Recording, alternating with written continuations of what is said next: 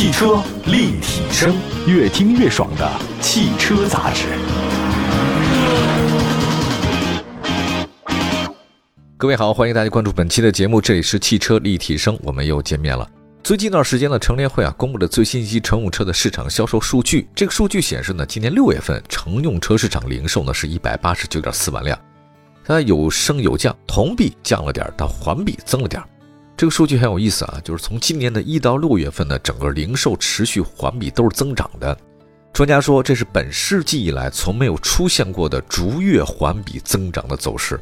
今年的一到六月份累计零售呢是九百五十二点四万辆，那看来相比房地产呢，汽车要好一点。来看市场的大环境方面啊，国家层面针对汽车行业的政策呢是频频出来，像工信部啊、商务部啊，它推动了新能源下乡、百城联动、千县万镇啊、新能源汽车消费季等各种活动。那现在据说呢，在三四线城市各地的车展发那个消费券，就是希望你买车，而且呢，厂商半年冲刺啊，所以导致。现在大家提振消费呢是有点信心的，尤其是汽车、新能源啊下乡方面。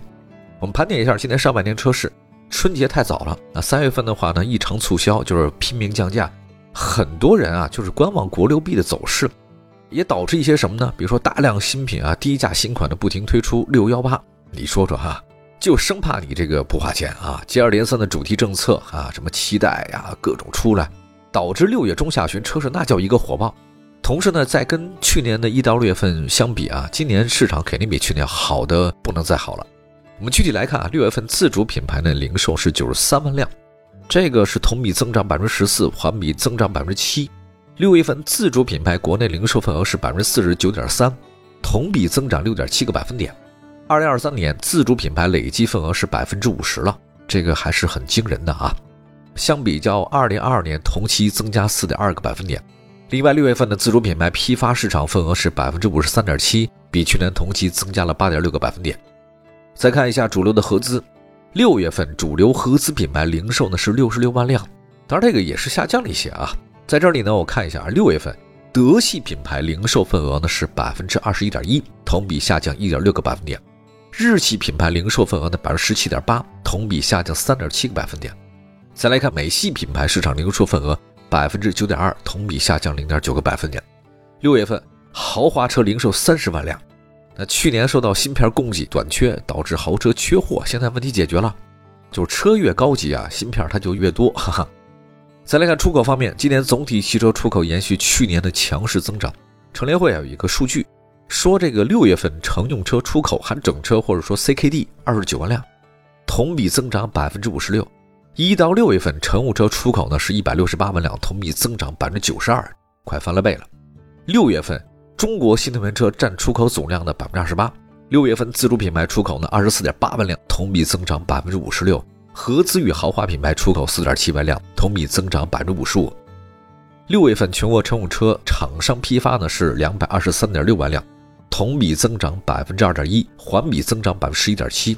今年以来累计批发呢是一千一百零六点六万辆，同比增长百分之八点七。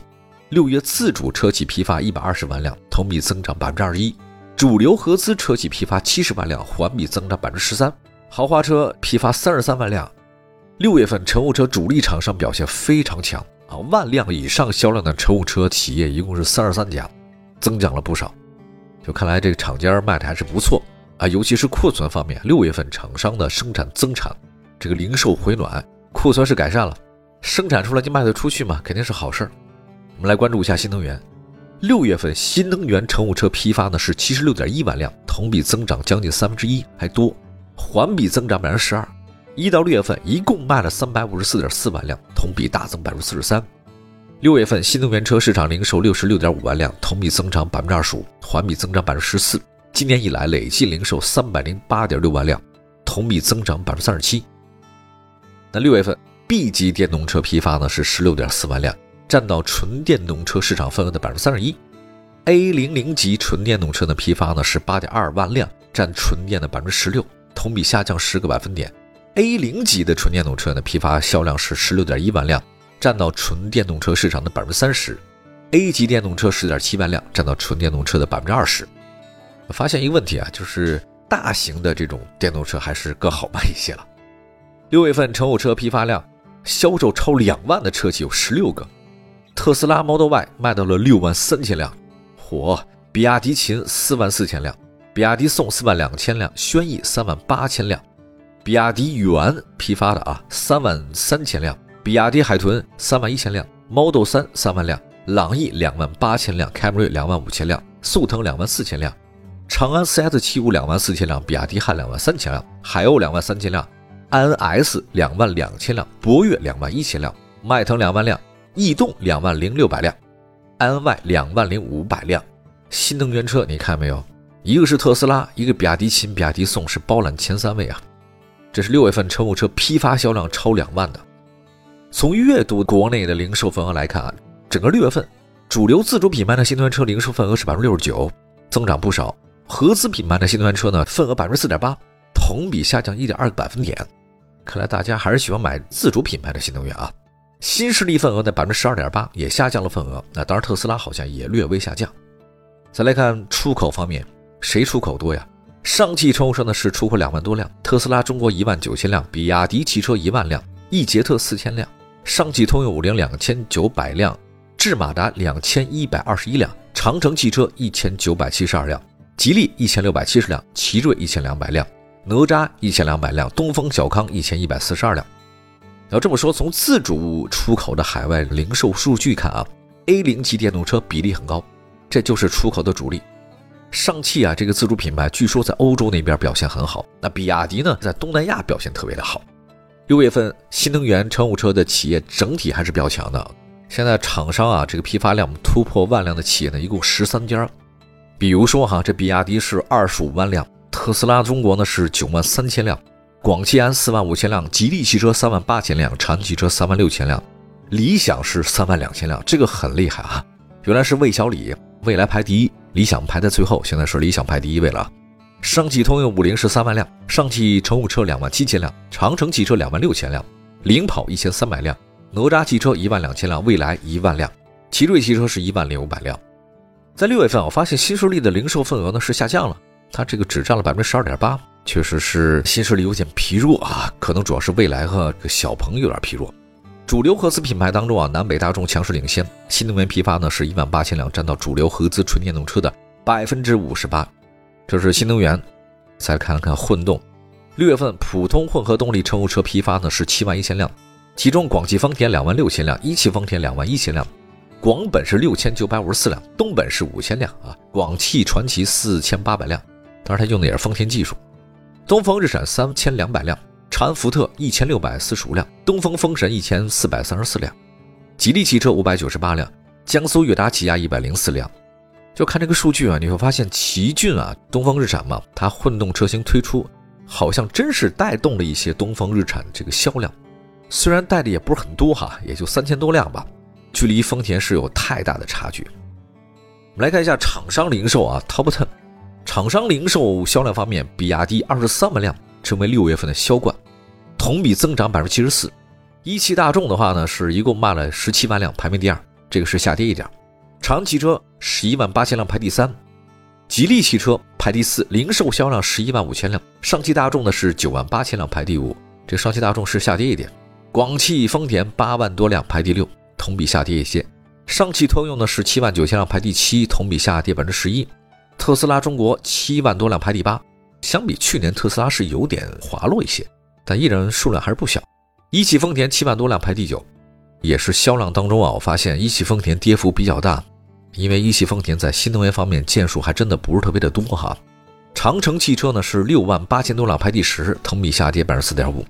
原来长城汽车是秒杀这个各种厂家，现在长城汽车排第十，当然这成绩也是不错的，不容易啊。这样，我们稍微的休息一下啊，我们再来关注一下这个轿车以及 SUV 和 MPV 的销量的 Top Ten 都是哪些车型？汽车立体声，各位好，这里是汽车立体声。今天为大家关注的是二零二三年六月份的整体中国乘用车市场的销量盘点。刚才说的都是厂家的一些东西，接下来我们说具体的车型都有哪些哈？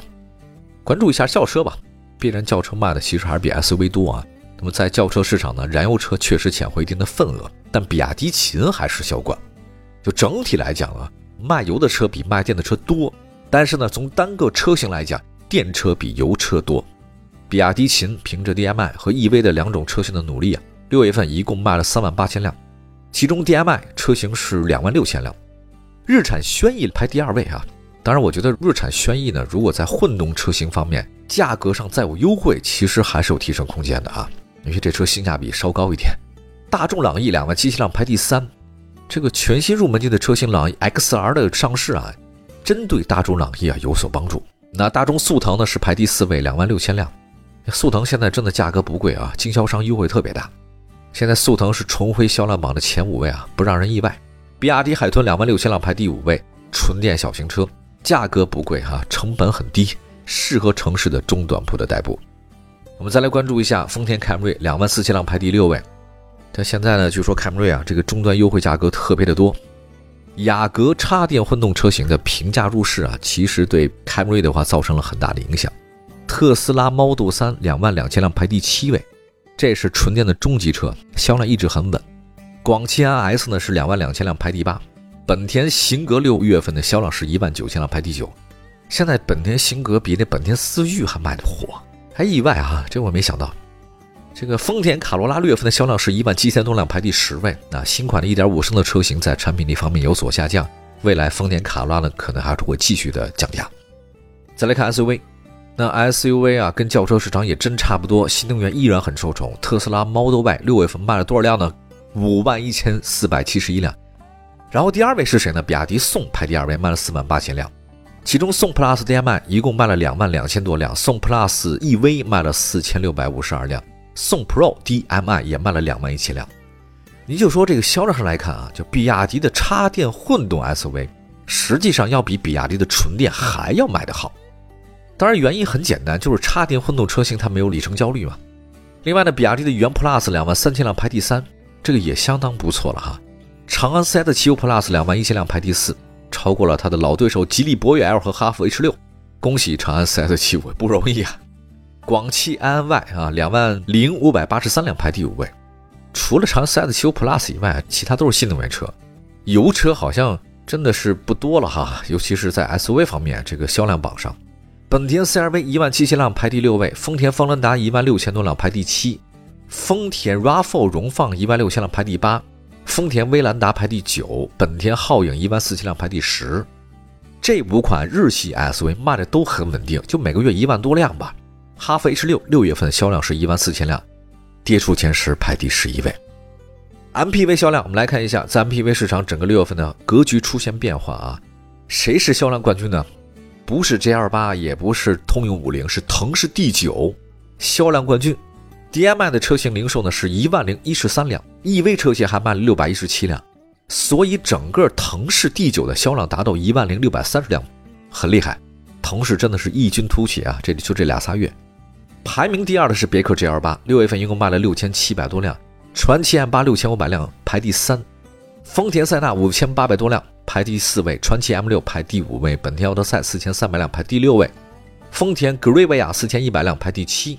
奔腾的 NAT 三千多辆排第八，五菱加神三千五百辆排第九，本田艾力绅三千两百辆排第十。简单分析吧，从整体份额来看，本田在中国 MPV 的市场落后于丰田，而且刚上市的传祺 E 九排第十一位，势头是不错，但是销量冠军已经是腾势第九了。感谢大家关注本期的汽车立体声，祝福大家用车生活愉快。明天同一时间，我们继续分享汽车世界的话题。明天见，拜拜。